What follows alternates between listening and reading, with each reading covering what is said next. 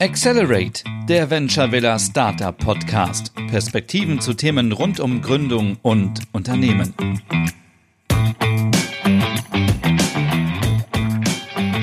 Hallo und herzlich willkommen zu unserer vierten Folge Accelerate.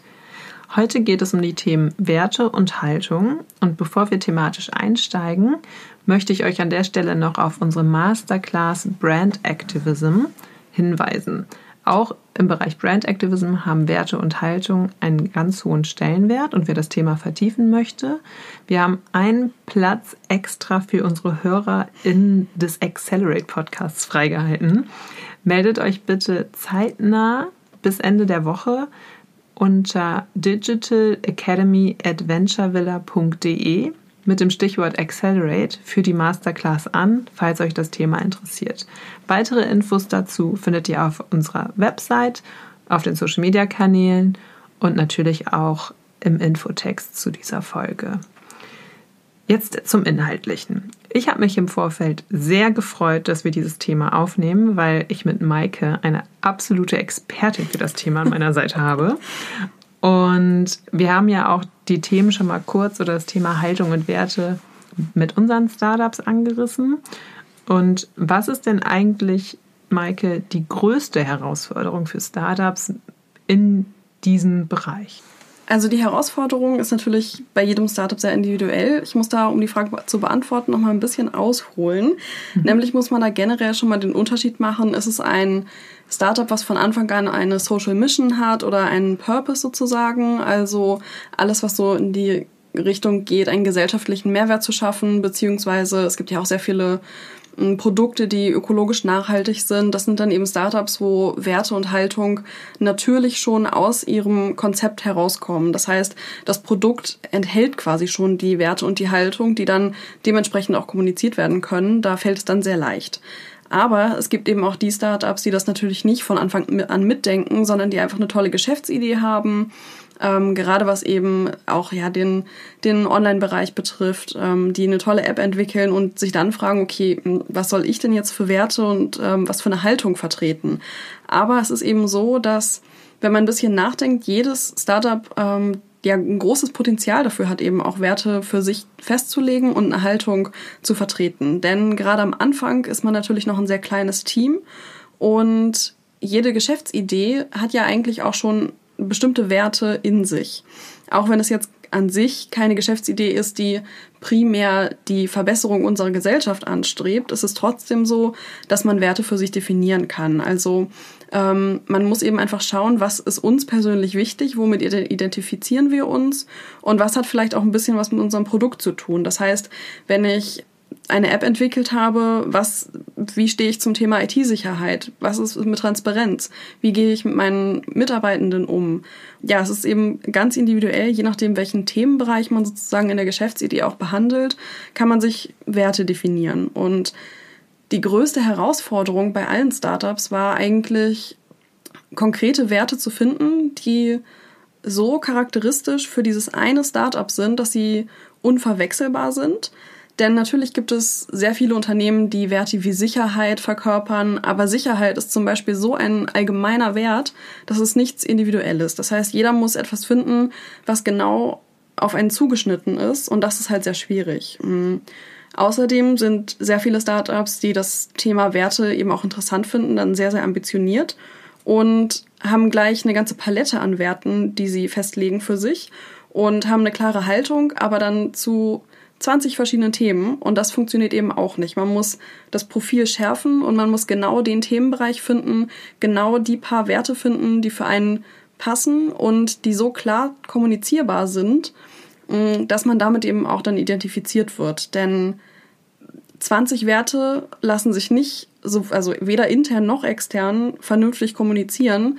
Da wird niemand wirklich ja, ein geschärftes Profil von dem Unternehmen wahrnehmen können machen wir es mal ein bisschen praktischer, pragmatischer jetzt noch. Also ich erinnere mich auch, die Session war sehr intensiv, es wurde viel diskutiert. Alle kamen eigentlich mit dem Wert Nachhaltigkeit um die Ecke. Am Ende hat es, glaube ich, keiner behalten. Nee. Genau. Und wir hatten aber ein ganz konkretes Beispiel auch, nämlich das Thema Transparenz für ein Startup, wo sich viele andere Werte drunter subsumieren ließen, was äh, auch wirklich gut passt. Und jetzt ja auch so ein bisschen die Frage ist, wie lebt man das? Also was war eigentlich mit diesem Thema Transparenz, wenn wir das jetzt nach mhm. intern und extern uns anschauen und äh, in die Umsetzung gehen? Und warum ist es dann vielleicht auch nochmal ein Vorteil als Start-up, sich direkt zu Beginn über solche Dinge Gedanken mhm. zu machen? Kannst du das mit dem Thema Transparenz oder dem Wert Transparenz durchdeklinieren? Mhm.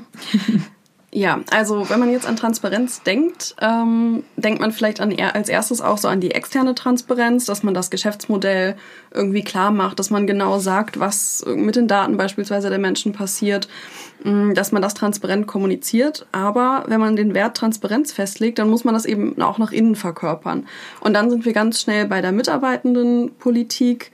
Das heißt, wie transparent mache ich die Gehaltsstrukturen in meinem Unternehmen? Wie transparent gehen wir sozial miteinander um? Ähm, also all das, das hat dann viel mit Hierarchien zu tun, beziehungsweise diese eben aufzubrechen. Und dann muss man sich eben überlegen, bin ich bereit, das eins, diesen Schritt einzugehen? Denn das große Problem ist, man kann eben nicht sagen, okay, ich definiere jetzt diesen Wert, Transparenz, aber den möchte ich bitte nur nach außen verkörpern. Und innen hat es dann, spielt es eigentlich gar keine Rolle. Denn man kann nur authentisch dauerhaft eine Haltung und Werte vertreten, die intern auch gelebt werden. Und das ist eine große Herausforderung, gerade für große Unternehmen, die sich quasi erst im Laufe der Jahre langsam mit dem Thema Werte auseinandergesetzt haben, dass es dann eben sehr schwierig ist, das Geschäftsmodell so zu ändern, beziehungsweise die Unternehmenskultur eher so zu ändern, ähm, dass es dann auch wirklich alles passt. Und da haben Startups natürlich das große Potenzial, von Anfang an auch intern diese Werte zu leben, sodass es eben nicht einfach nur eine Marketingstrategie ist und dann eher zum Whitewashing verkommt, sondern dass man wirklich von Anfang an sich entscheidet, wie wollen wir unser Unternehmen führen, wie wollen wir unsere Kultur intern leben, welche Werte haben wir dafür und diese Werte müssen eben intern und extern gleich werden, äh, gleich sein, denn Gerade im Online-Zeitalter ist intern gleich extern, denn alles, was intern passiert, kann potenziell sofort nach außen treten, auch durch soziale Netzwerke, ähm, sodass man da diesen Unterschied gar nicht mehr so machen kann, wie, wie es vielleicht früher noch möglich war. Also wenn ich mir vorstelle, ein großer Konzern würde jetzt auf einmal das Thema Transparenz für sich entdecken und diesen Wert leben wollen und alle Strukturen ja. und Prozesse umzustellen, alleine bei der Dokumentation Transparenz herzustellen, ja. ist scheint schier unmöglich. Warum sollten sich dennoch und auch Startups, für die das ja vielleicht erstmal noch ganz fern ist, aber wie du schon sagst, auch Vorteile hat, sich von Anfang an damit zu beschäftigen. Wieso sollte man sich denn mit Werte und Haltung auseinandersetzen? Also mhm. gibt es da jetzt auch für die harten Fakten äh, LiebhaberInnen finanzielle Vorteile zum Beispiel? Oder ja. also wie sieht das aus? Gibt es da Untersuchungen? Ja, also es ist immer sehr, sehr schwierig, den direkten monetären Wert einer mhm. Haltung und von Werten ähm, klar darzustellen, da es natürlich alles eine Reputationssache ist und die Reputationsforschung extrem kompliziert ist und es eben nicht so einfach ist, da so einen direkten Return on Invest zu haben, das funktioniert eben nicht. Aber es gibt durchaus sehr, sehr viele Studien, die zeigen, dass Konsumenten und Konsumentinnen ihr Verhalten in den letzten Jahren stark geändert haben. Nämlich ähm, die Marken, die, die sie konsumieren, stehen in direktem Zusammenhang mit den eigenen Werten und der eigenen Haltung. Mehr als es früher der Fall war. Ähm, es gibt eine sehr prägnante Studie von Harvard zu Meaningful Brands, wo sie herausgefunden haben in einer sehr ja, intensiven ähm, Umfrage, die mehrere tausende Menschen erreicht hat, dass 74 Prozent der Marken im Prinzip irrelevant sind. Das heißt, den Menschen wäre es egal, wenn 74 Prozent der Marken, die man kennt und zum Teil auch konsumiert, morgen nicht mehr da wären. Und nur 27 Prozent der Marken verbessern laut dieser Umfrage äh, wirklich die Lebensqualität von uns. Aber die meisten Menschen wünschen sich das eben. Das heißt, 75 Prozent aller Menschen sagen, Marken und Unternehmen sollen aktiv zur Lösung von großen gesellschaftlichen, sozialen und ökologischen Problemen ähm, teilhaben. Das heißt, dass 75 Prozent der Konsumenten und Konsumentinnen wirklich sich das wünschen, dass Marken eine klare Haltung haben, dass Unternehmen Werte vertreten, die eben nicht nur den Gewinn steigern, sondern auch den gesellschaftlichen Mehrwert. Wenn wir uns jetzt anschauen, wie sich dieses ja, die demografischen Daten sozusagen auch verändern. Mhm. Es ist eben klar, dass die jüngeren Generationen das noch, sich sogar noch viel, viel stärker wünschen. Das heißt, wenn du diesen Wert, also 75 Prozent, ähm, auf die jüngeren Generationen überträgst, dann wird er halt direkt nochmal mehr. Also bei der Generation Y hat sich das schon gesteigert, bei den Millennials, aber Generation Z ähm, erste recht. Also wenn wir uns jetzt Fridays for Future beispielsweise angucken, da sehen wir schon, dass das gesellschaftliche Engagement immer mehr eine größere Rolle spielt und das überträgt sich natürlich auch auf unser Konsumverhalten. Deswegen gibt es eben durchaus diesen Business Case für, ähm, ja, für Haltung, für Werte und gesellschaftlichen Mehrwert. Jetzt lässt sich ja nicht unbedingt nachweisen, also sagen wir, ich investiere 1 Euro in meine Werte und Haltung ja. und kriege dafür 1,5 Euro zurück. Ja. Aber ich würde behaupten, wenn man da einmal so richtig daneben gegriffen hat, dann wird es schmerzhaft, oder? Ja, das ist eben immer das Problem. Es dauert halt sehr, sehr lange, eine gute Reputation aufzubauen und Werte zu kommunizieren, die dann eben auch von der Gesellschaft bzw. den Konsumenten und Konsumentinnen wahrgenommen werden.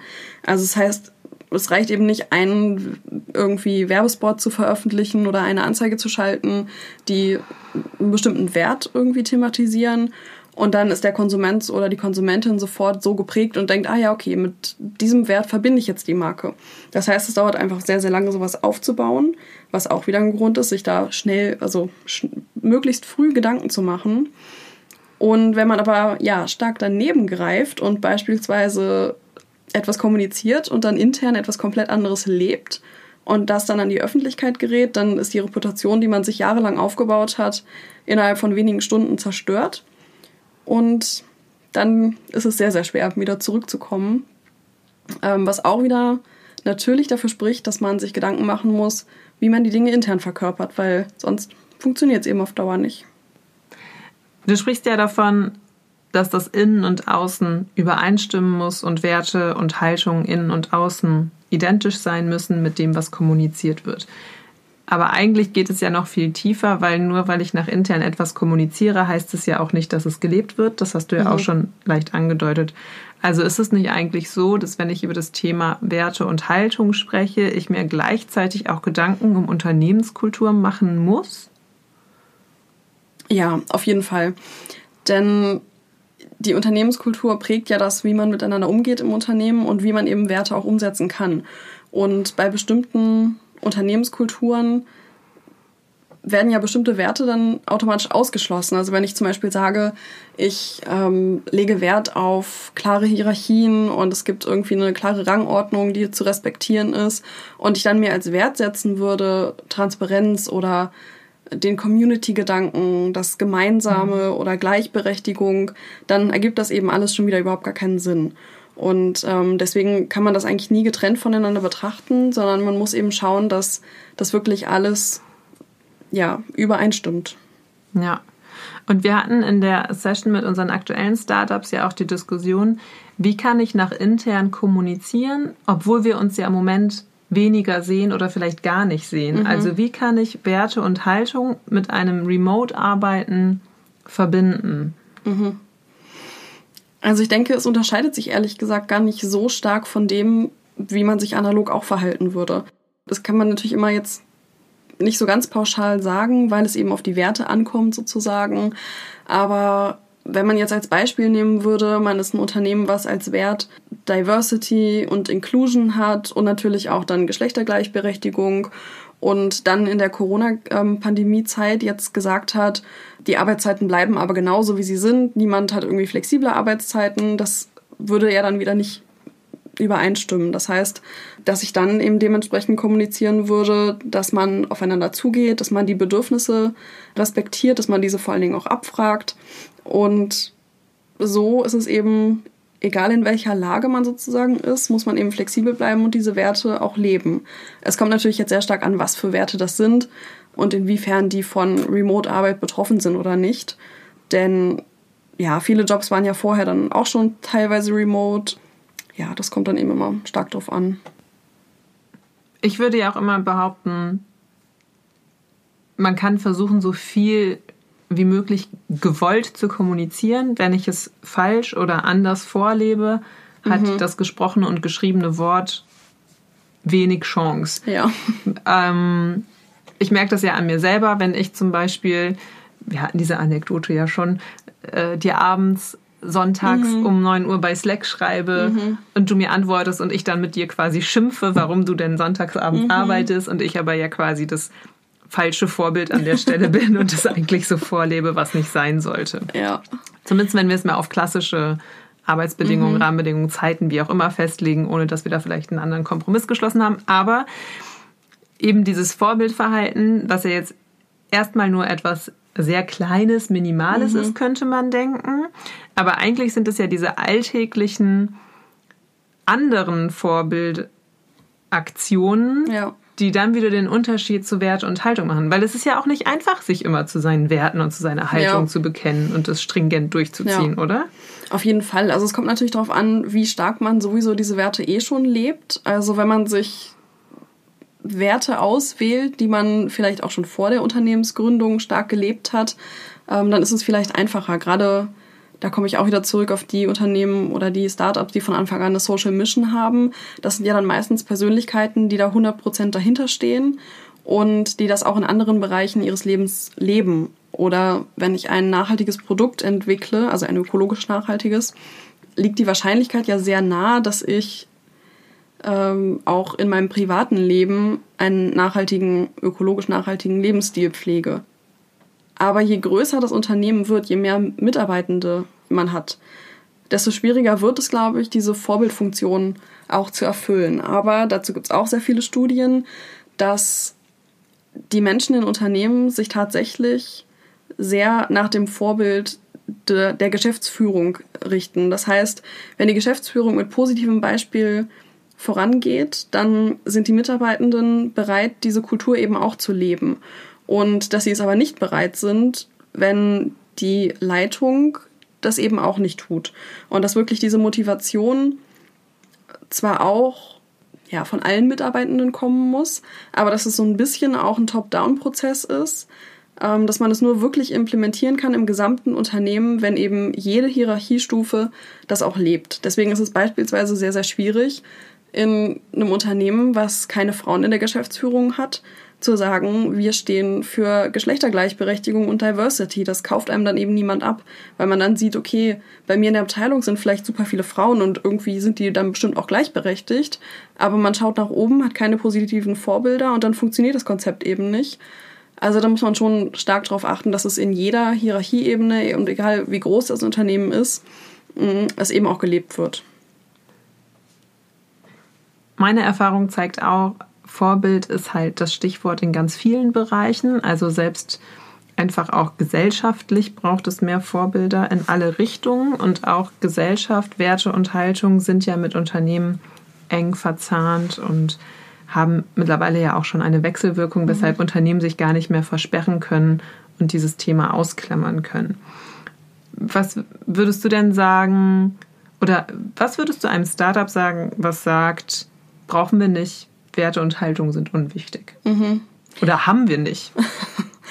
Also neben den quasi finanziell positiven Gründen, die ich ähm, zur Konsumentinnenbindung vorhin äh, schon genannt habe, die übrigens auch eher ähm, ja, bereit sind, mehr Geld für ein Produkt oder eine Dienstleistung zu zahlen, wenn es mit ihren Werten übereinstimmt. Also das kann man tatsächlich auch monetär ein bisschen messen ähm, gibt es noch einen zweiten Aspekt, der sehr wichtig ist bei dem Thema.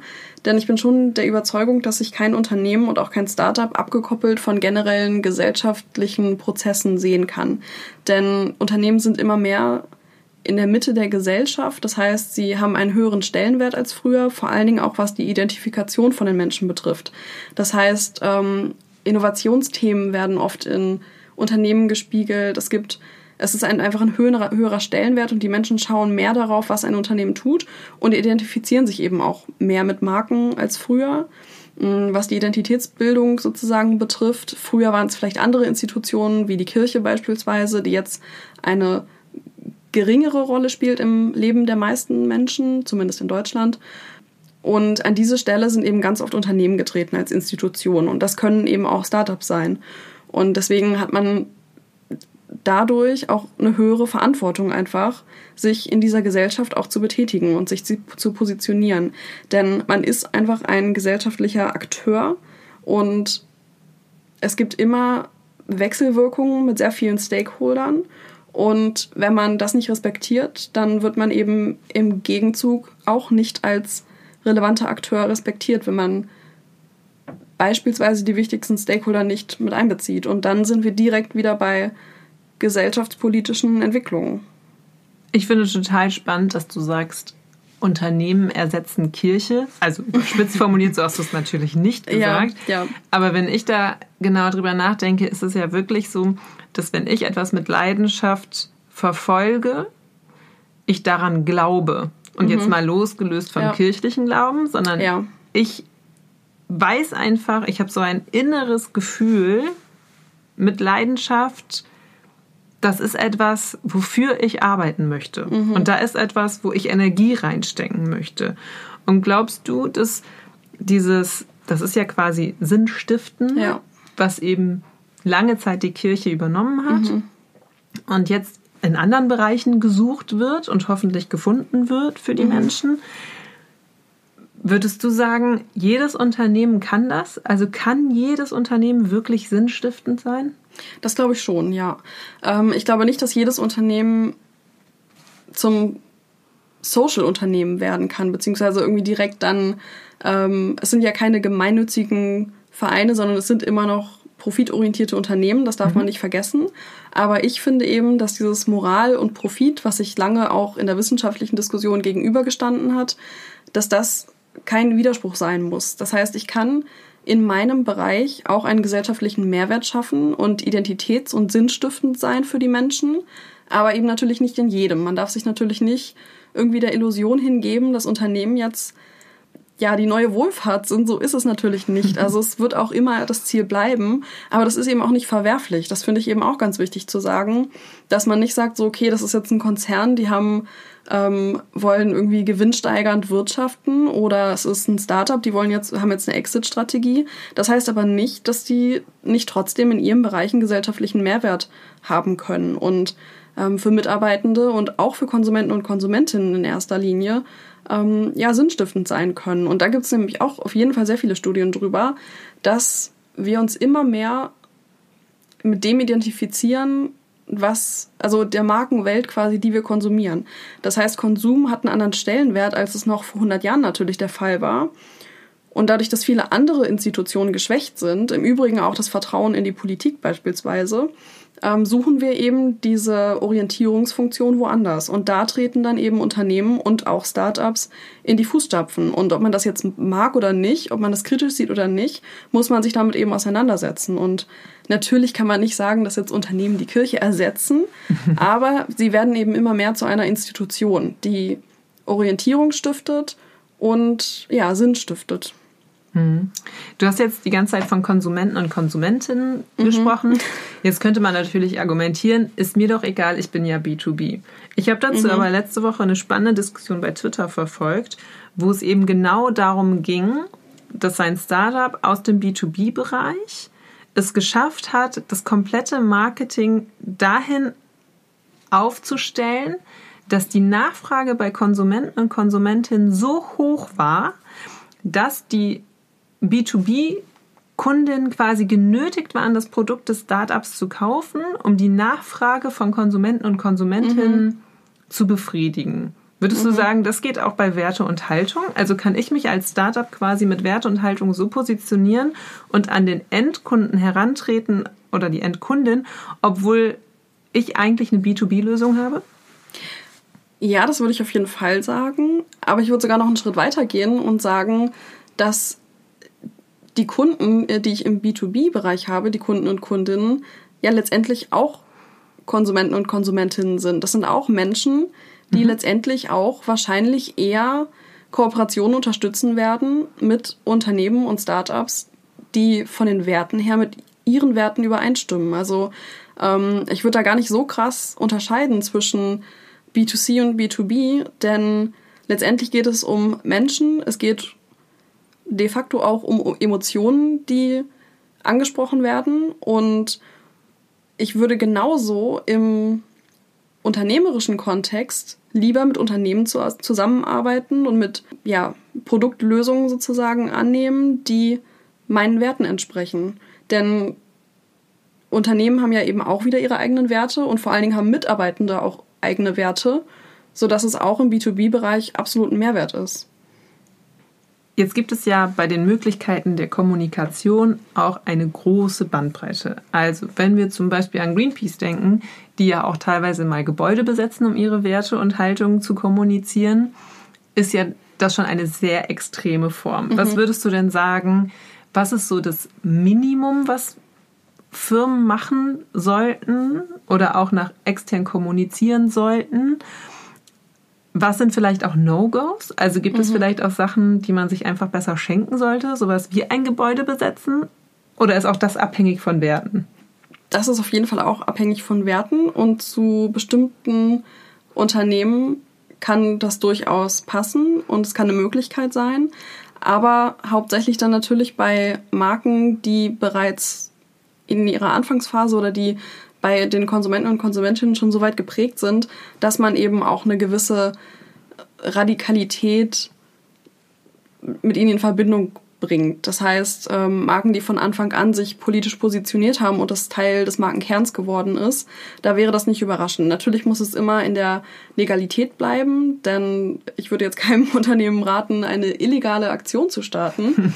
Aber man kann natürlich Grenzen austesten im legalen Rahmen. Und ähm, das würde ich sagen, ist auf gar keinen Fall ein Widerspruch, aber muss natürlich gut überlegt sein und darf jetzt nicht bei dem absoluten Mainstream-Unternehmen einfach mal so probiert werden, denn dann ist es einfach eine große Gefahr. Man muss natürlich sich sehr genau mit seiner Zielgruppe auch auseinandersetzen, sowohl im B2B als auch im B2C-Bereich, ähm, denn nur dann kann es eben auch quasi von Vorteil sein, so zu kommunizieren. Aber ich glaube, dass egal welche Zielgruppe man hat, man ein Minimum sozusagen an Werten und Haltung vertreten muss. Und das ist auf jeden Fall im Bereich CSR. Also jedes Unternehmen muss seine Corporate Social Responsibility, das bedeutet die wirtschaftliche Nachhaltigkeit, also dass man ethisch wirtschaftet beispielsweise, und die soziale Nachhaltigkeit und aber auch die ökologische Nachhaltigkeit ähm, definieren für sich und eben auch Ziele setzen und das öffentlich kommunizieren. Ähm, es muss ja jetzt nicht irgendwie eine Kommunikationsoffensive sein, aber zumindest sollte über jedes Unternehmen online sowas zu finden sein.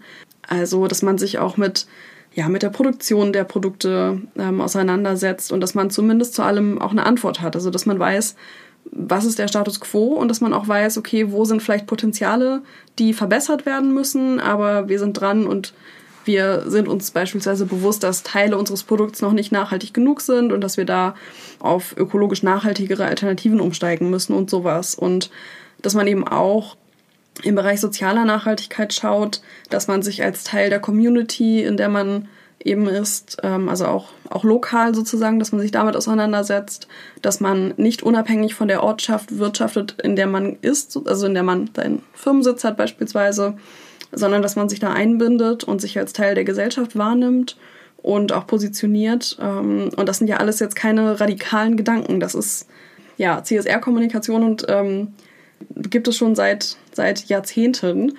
Ähm, nur wird es leider immer noch unterschätzt und man würde sich wundern, wie viele auch relativ große Unternehmen zu dem Thema bisher noch nichts gemacht haben, den eigenen Status quo nicht richtig kennen und sich erst jetzt langsam damit auseinandersetzen, was überhaupt zum Thema CSR bei ihnen passiert. Und das ist so das Minimum, was wirklich jedes Unternehmen tun sollte. Und auch jedes Startup sollte sich eben von Anfang an Gedanken dazu machen, wie man so eine Transparenz eben schaffen kann. Das ist ein großartiges Schlusswort. Zumal wir jetzt, glaube ich, dann auch Hausaufgaben für die Venture Villa haben, uns nämlich über genau diese Dinge nochmal intensiver Gedanken zu machen und auch da Transparenz zu schaffen, wie wir uns da eigentlich positionieren. Das sehe ich dann so für Anfang 2021 auf unserem Stundenplan, würde ich sagen. Und wir schließen die Folgen ja immer mit einem Denkanstoß.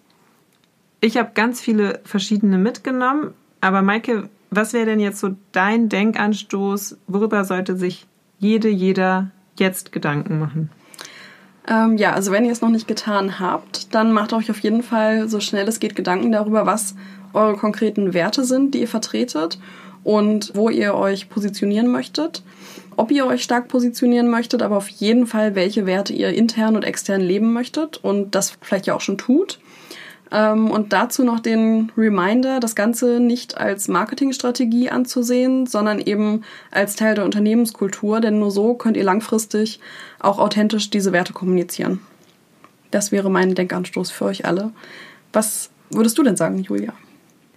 Ich würde versuchen, wenn ihr euch diese Gedanken gemacht habt und Maikes Fragen beantwortet sind, wie ihr das auf ein einziges Wort runterbrechen könnt. In welchem Wort findet sich all das wieder, was eure Werte, Haltungen sind? Und könnt ihr dieses Wort zu eurer Vision machen, die euer Unternehmen und euer Leben begleitet? Und welche Auswirkungen hat das auf eure Entscheidungen? Ja, das waren doch, ähm, würde ich sagen, sehr gute Denkanstoße zum Schluss. Und ich würde mich auf jeden Fall freuen, wenn ich zumindest einen oder eine von euch in der Masterclass Brand Activism sehe wo es nochmal ein bisschen intensiver zur Sache gehen wird. Ja, von mir auch. Vielen Dank fürs Zuhören. Ich freue mich auf die nächste Folge. Vielen Dank an Maike für dein geballtes Expertinnenwissen. Und wie immer, die Aufforderung, schickt uns Feedback, lasst uns wissen, was euch interessiert, was euch bewegt. Wir planen tatsächlich aktuell eine Folge zum Ende der Staffel. Vermutlich Dezember wird sie dann zu hören sein mit Fragen, was euch bewegt, wozu wir uns dann austauschen. Das geht aber natürlich nur, wenn wir von euch Fragen eingeschickt bekommen. Also über die normalen Social Media Kanäle Venture Villa, Maike und Julia findet ihr uns, könnt ihr uns kontaktieren. Lasst uns wissen, was ihr denkt. Bis zum nächsten Mal. Ciao, bis zum nächsten Mal. Mehr über uns erfährst du auf www.venturevilla.de oder auf Facebook, LinkedIn, Twitter und Instagram.